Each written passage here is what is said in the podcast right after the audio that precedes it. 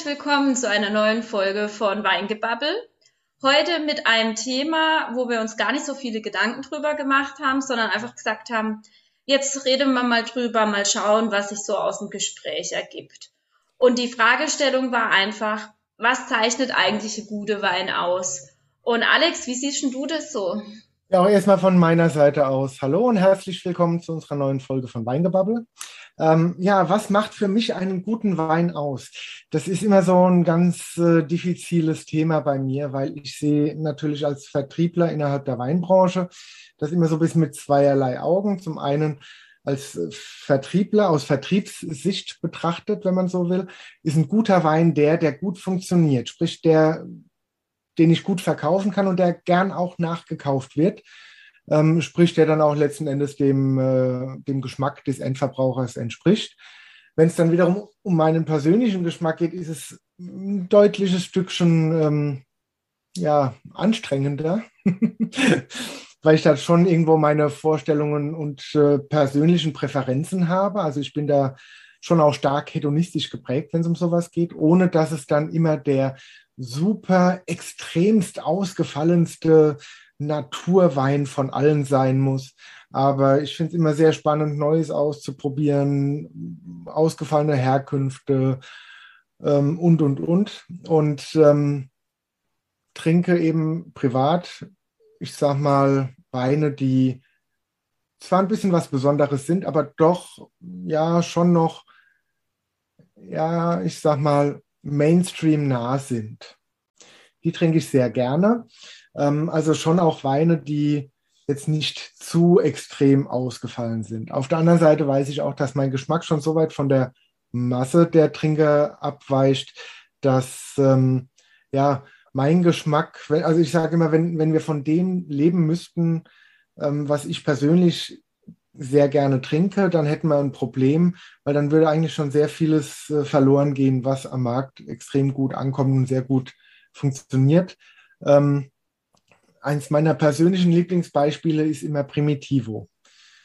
Ähm, ich persönlich, seit Jahren ja der große Boom, ich persönlich sage, ich brauche eigentlich keinen Primitivo. Wie siehst du das? ob man Primitivo braucht oder nicht. Ähm, ja. Also auf, auf vertrieblicher Seite würde ich schon sagen, dass es einfach notwendig ist, dass es den Wein gibt. Mhm. Ähm, ich glaube einfach, da trifft ein Geschmacksbild ähm, für viele Leute, die das einfach gerne trinken wollen, dieses dunkle, bärige, süße, ähm, die da einfach begeistert davon sind. Persönlich bin ich jetzt auch nicht unbedingt der Primitivo-Liebhaber.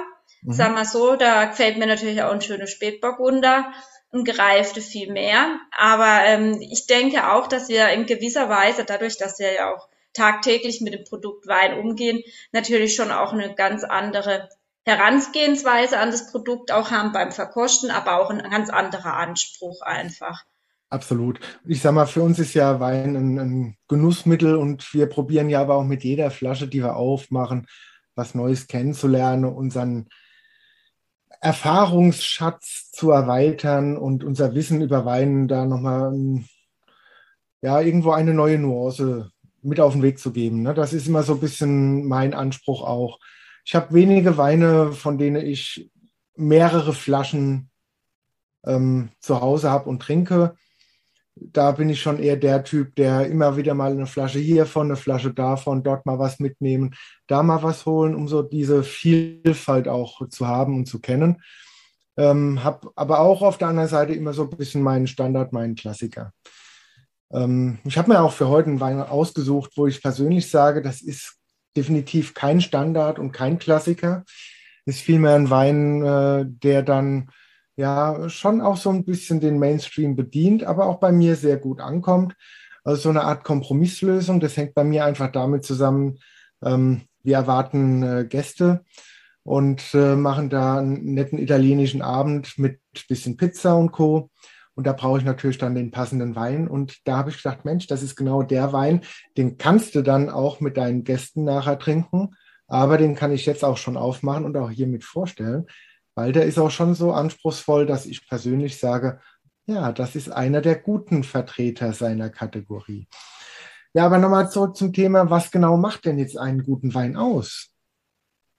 Wäre. Ja, also natürlich die erste äh, Gedanke, den man dabei hat bei dem Thema, ist natürlich, finde ich, schon der Geschmack. Ne?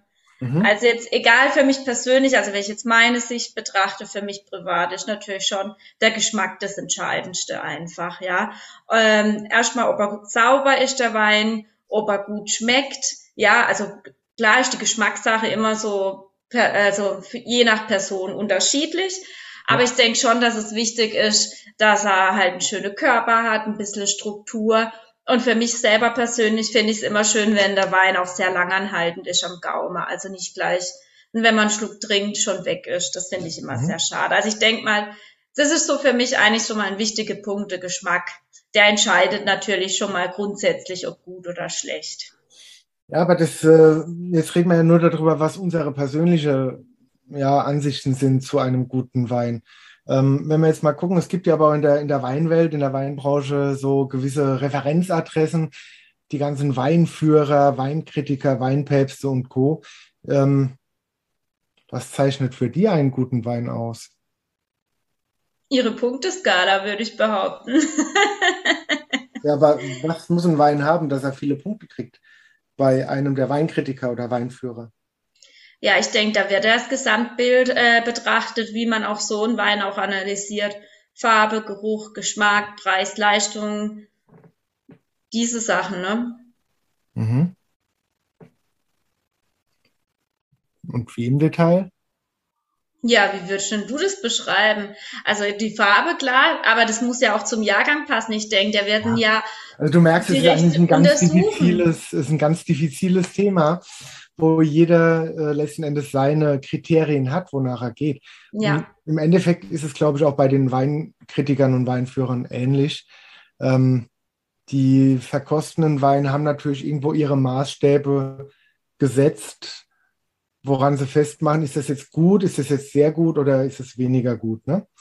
Ähm, ich, äh, wir, wir alle sind keine Maschinen, die einen Wein analytisch verkosten können und dann genau an einer definierten Skala bemessen können. Ähm, da gehört immer viel Erfahrung dazu, weil das Thema ja auch vom sensorischen her sehr komplex ist, dass, äh, dass man eben die Einzelkriterien einerseits bewertet, aber auch das Zusammenspiel dieser Kriterien wiederum untereinander und miteinander. Sprich, äh, viel Säure, viel Süße, viel Körper und, und, und. Ähm, wenn man viel von einem hat, ist es ja nicht unbedingt gut für die Qualität. Es sei denn, es ist von allem irgendwo so viel, dass es im Paket wiederum passt und stimmig ist dadurch. Ne? Und ich glaube, das ist so die große Krux dabei. Ähm, man Aber kann natürlich auch ablesen, dass gewisse Kritiker äh, ja gewisse Präferenzen irgendwo haben. Ich weiß noch, früher war es so, dass äh, äh, der, vor 20 Jahren hat man viel auch über die Parkerisierung ähm, in Bordeaux gesprochen, dass gerade Bordeaux versucht hat, seinen Weinstil mehr und mehr danach auszurichten, was äh, von Robert Parker dann hoch bewertet wird, weil dann ähm, ja der höhere Verkaufspreis sehr viel besser und leichter realisiert werden kann und und und. Ähm, da wurden schon auch viele Veränderungen vorgenommen, um dem Wunsch, den Vorstellungen der der oder des Kritikers dann irgendwo gerecht werden zu können. Ähm, ich glaube, das ist schon relativ diffizil. Aber ich muss auch sagen, ich finde es aber auch schwierig, nur weil jetzt ein Wein prämiert ist oder gewisse Punkte erreicht hat, muss es ja für einen selber nicht, äh, wie soll ich sagen, ein guter Wein sein oder, ne? Weißt du, wie ich meine? Also ich finde es ja auch schwierig, jetzt im Dieblich-Trinker einen äh, trockenen, prämierten Wein hinzustellen und sagen, ja, der hat 90 Punkte erreicht. Das wird den Lieblingstrinker deswegen auch nicht überzeugen, nur weil er jetzt so und so viele Punkte hat, ne?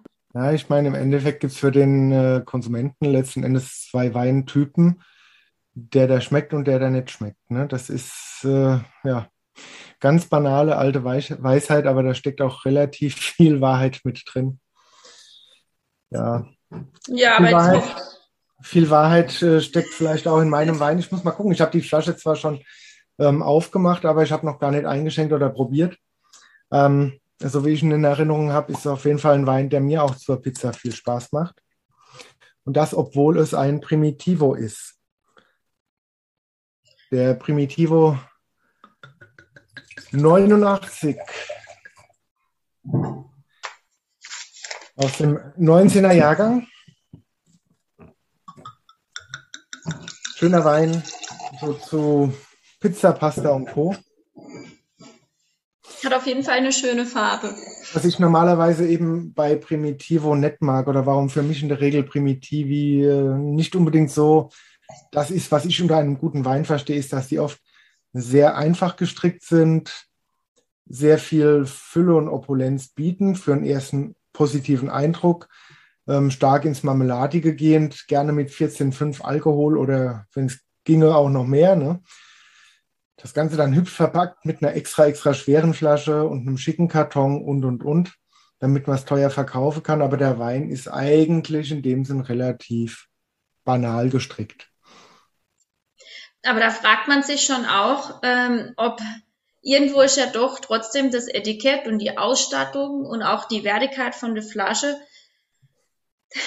beeinflusst vielleicht nicht direkt, aber auch schon ein bisschen unterbewusst, äh, ob der Wein gut ist oder nicht für einen. Ne? Also wenn der Wein ja jetzt zum Beispiel nicht in einer schönen Ausstattung ist und so, dann erzielt er je nachdem auch nicht äh, für einen das, das Empfinde, dass der Wein gut ist. Ja, das ganze Marketingpaket gehört natürlich auch ein Stück weit dazu, klar. Ja. Auf der anderen Seite bei uns, ich sag mal, Profis, bei uns Fachleuten, ähm, ich traue mir schon zu, wenn ich einen Wein dann im Glas habe, ihn zu beurteilen, egal aus welcher Flasche er kommt. Ähm, was auch leider Gottes relativ oft zu Enttäuschungen führt, weil gerade in den schicksten Flaschen nicht immer die besten Weine drin sind. Deswegen gibt es ja auch immer gerne Blindproben. Dann ist man ja. etwas offener. Das finde ich schon sehr gut. Also der, der Primitivo, das ist jetzt für mich wirklich so einer, wo ich sage, der hat noch so ein bisschen Ecken und Kanten, der hat ein bisschen Tannin dabei, ähm, ist aber vom Gesamtbild her schon, ich sag mal, mollig rund gestrickt, aber ist nicht dieses komplett weich gespülte, verstehst du? Ja. Das ist dann so das, wo ich sage, ja, das ist für mich dann doch auch ein guter Wein, weil dieses Gesamtpaket irgendwie auch äh, stimmig ist und für mich persönlich passt. Ähm, aber er ist auch nicht, ist vielleicht nicht mein Lieblingswein. Ne? Deswegen er ist auch schon so, dass ich weiß, er ist äh, kompatibel mit äh, Besuch, der kommt. Und ähm, ich muss den nicht alleine trinken. Ne?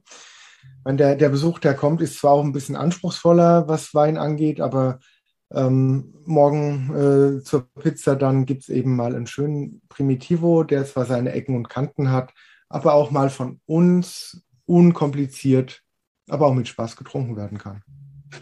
Also dann hoffe ich ja, dass wenn ich das nächste Mal zu dir komme, nicht unbedingt ein Primitivo gibt. Du hast ja bald wieder Geburtstag, dann kriegst du eine Doppelmagnum. Ah ja, danke schön.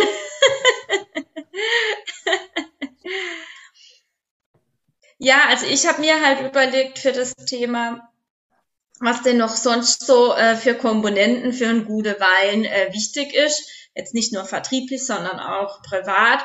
Und ich denke, dass diese Situation, also wann trinkst du den Wein, in welcher Umgebung natürlich auch ein wichtiger Grund ist.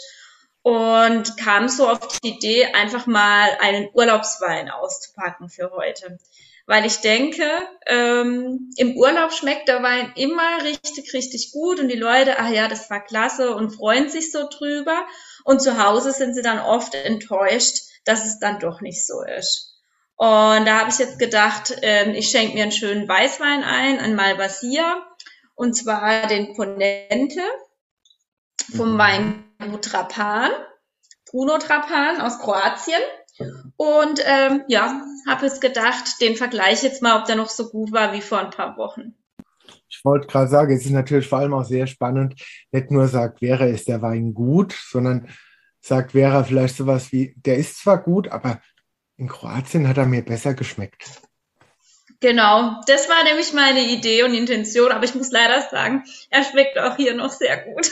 es war kein Fehlkauf. also was Vera damit eigentlich sagen will, ist, fahrt nicht nach Kroatien, macht lieber Urlaub in Baden.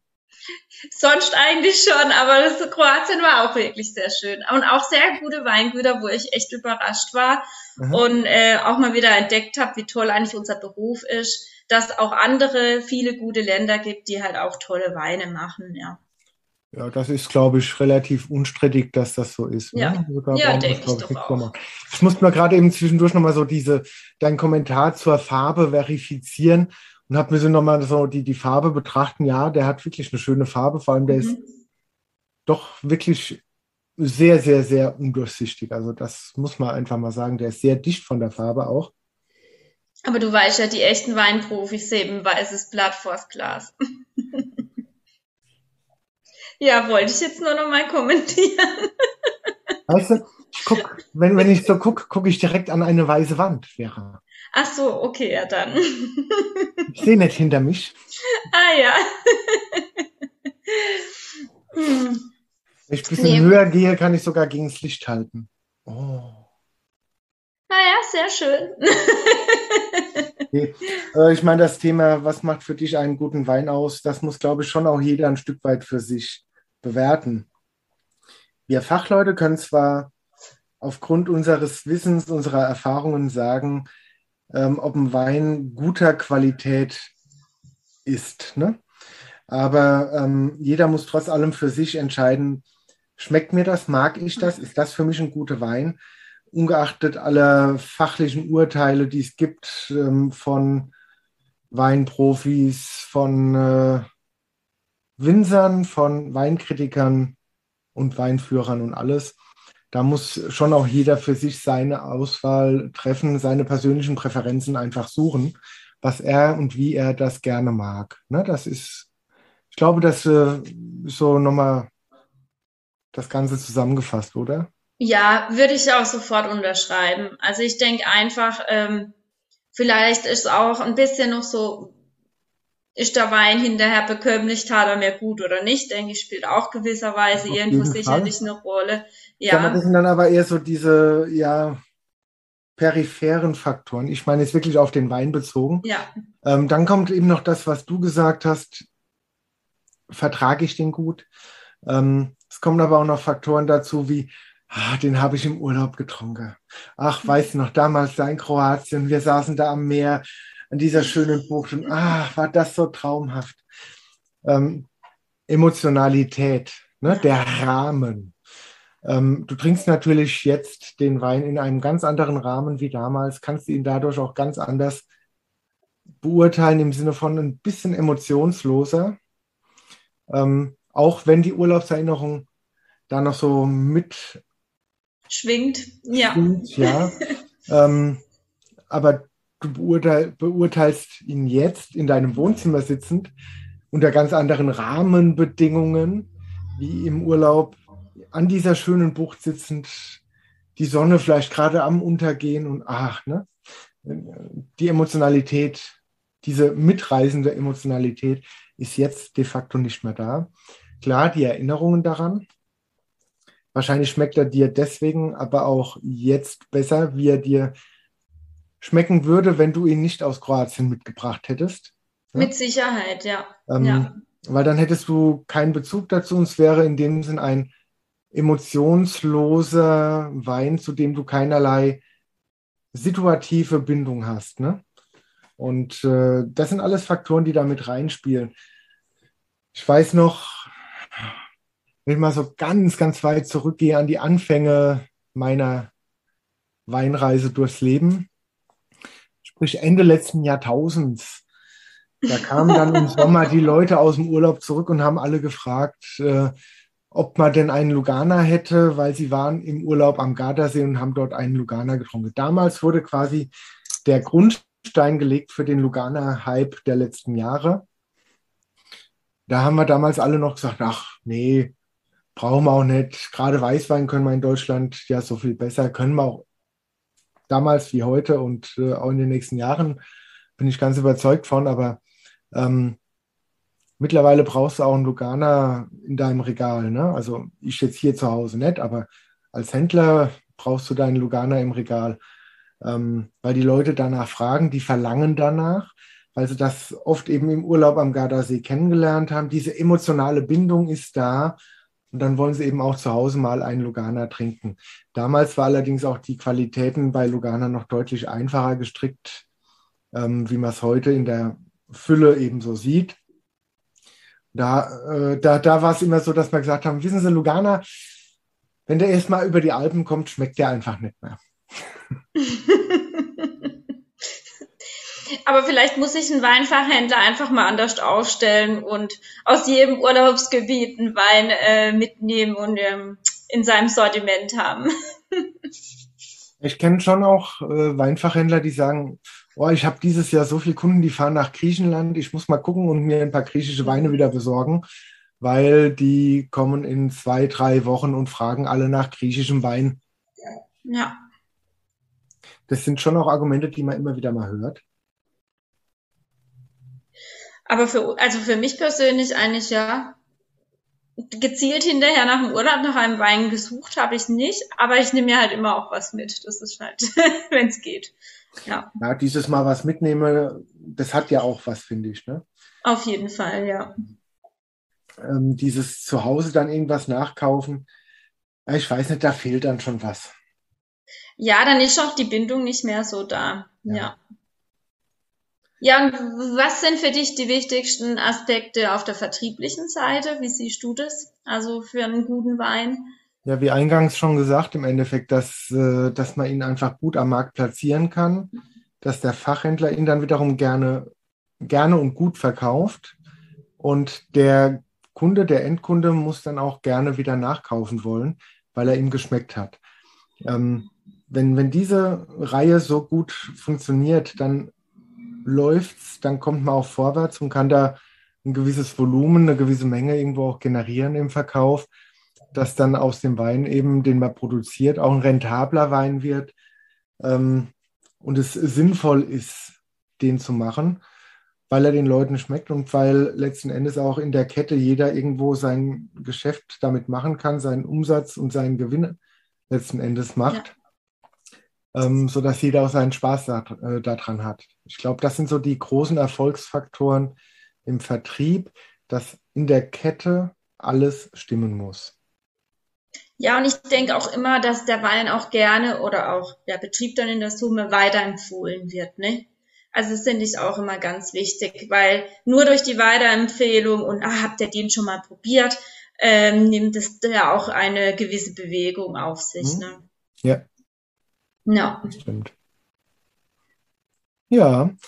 Für mich privat, ähm, ich mag ja wirklich, ich meine, du kennst so ein bisschen meine Trinkgewohnheiten. Ich mag ja wirklich auch die Weine, die Ecken und Kanten haben, seien es Bordeaux aus äh, 2001, wo der Cabernet eben nicht ganz so reif wurde im Medoc, ähm, dadurch diese grüne Paprika, viel Gerbstoff, kräftige Säure. Ne?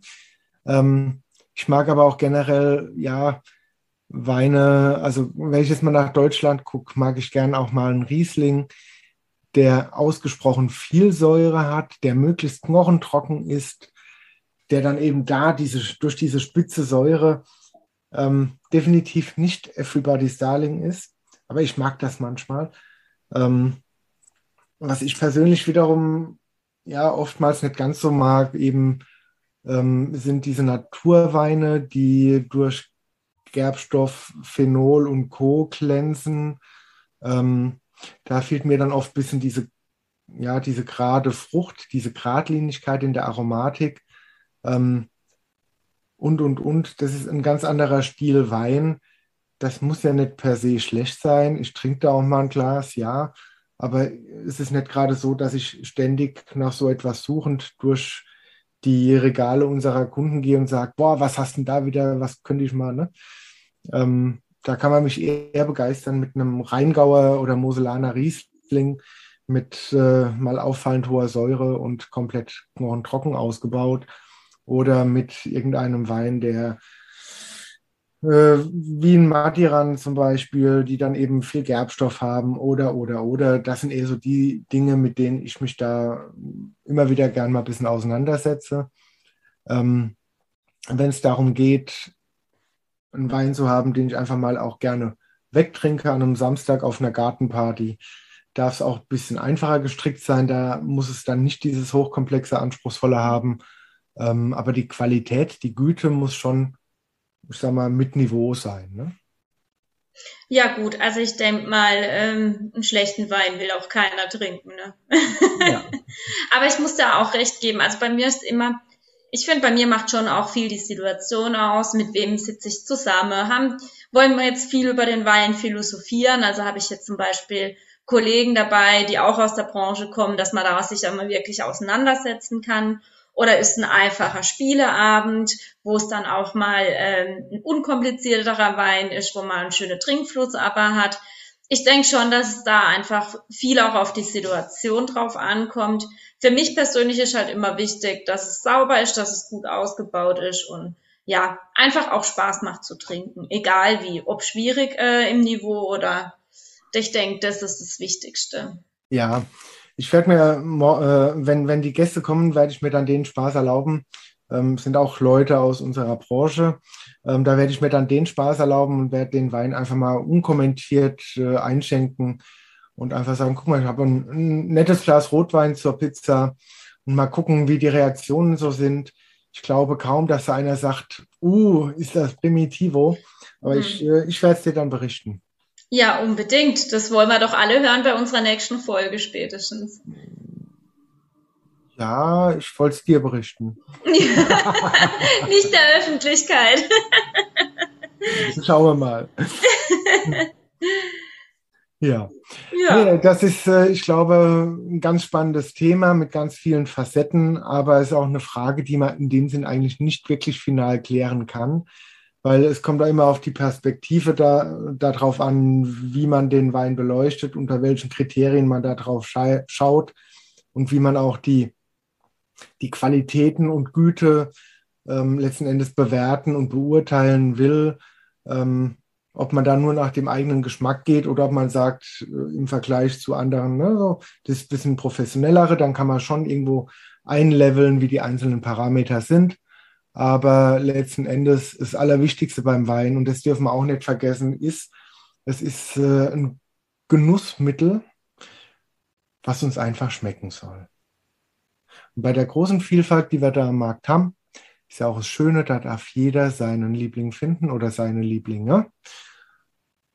Und in dem Sinn würde ich einfach mal sagen, Prost und zum Wohl auf unsere, eure, meine Lieblinge. Ja, danke, auch zum Wohl. Und wenn ihr draußen die Folge angehört habt, könnt ihr uns auch gerne mal mitteilen, was für euch euer Lieblingswein auszeichnet. Wir sind schon ganz gespannt drauf. Ja, das wäre sehr spannend. Uns findet ihr dafür auf Facebook, Instagram, auf weingebabbel.de. Egal wie, gebt uns ruhig mal euer Feedback. Was macht für euch einen guten Wein aus? Was sind eure Lieblingsweine? Wir freuen uns und in dem Sinn bis demnächst. Ja, viel Spaß euch. Ciao.